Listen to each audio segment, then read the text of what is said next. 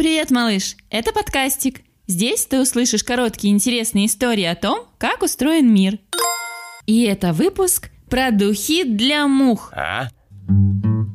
Что мы делаем сперва-наперво, когда получаем цветы? А? Конечно, наклоняемся к ним, касаясь носом, и вдыхаем запах.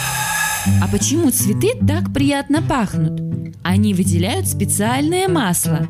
Оно называется эфирным. М, Его состав у разных цветов отличается, поэтому они и пахнут по-разному. А это ароматное масло нужно цветам, чтобы понравиться. А? Но не нам, а насекомым, например, пчелам или шмелям.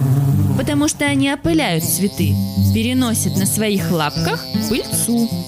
Опыление нужно, чтобы у цветка образовались семечки, из которых потом вырастет новый цветок. Разные цветы хотят нравиться разным насекомым. Есть те, которые привлекают мух, а у мух свои вкусы на ароматы. Поэтому такие цветы пахнут испорченным мясом или рыбой. Вот так. А ведь мы тоже душимся духами с запахом цветов, чтобы нравиться друг другу. Главное, чтобы надушенным не понравиться пчелам.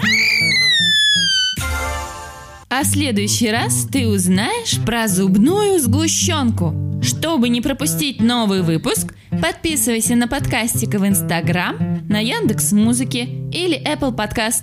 Ставь лайки и предлагай темы для новых эпизодов.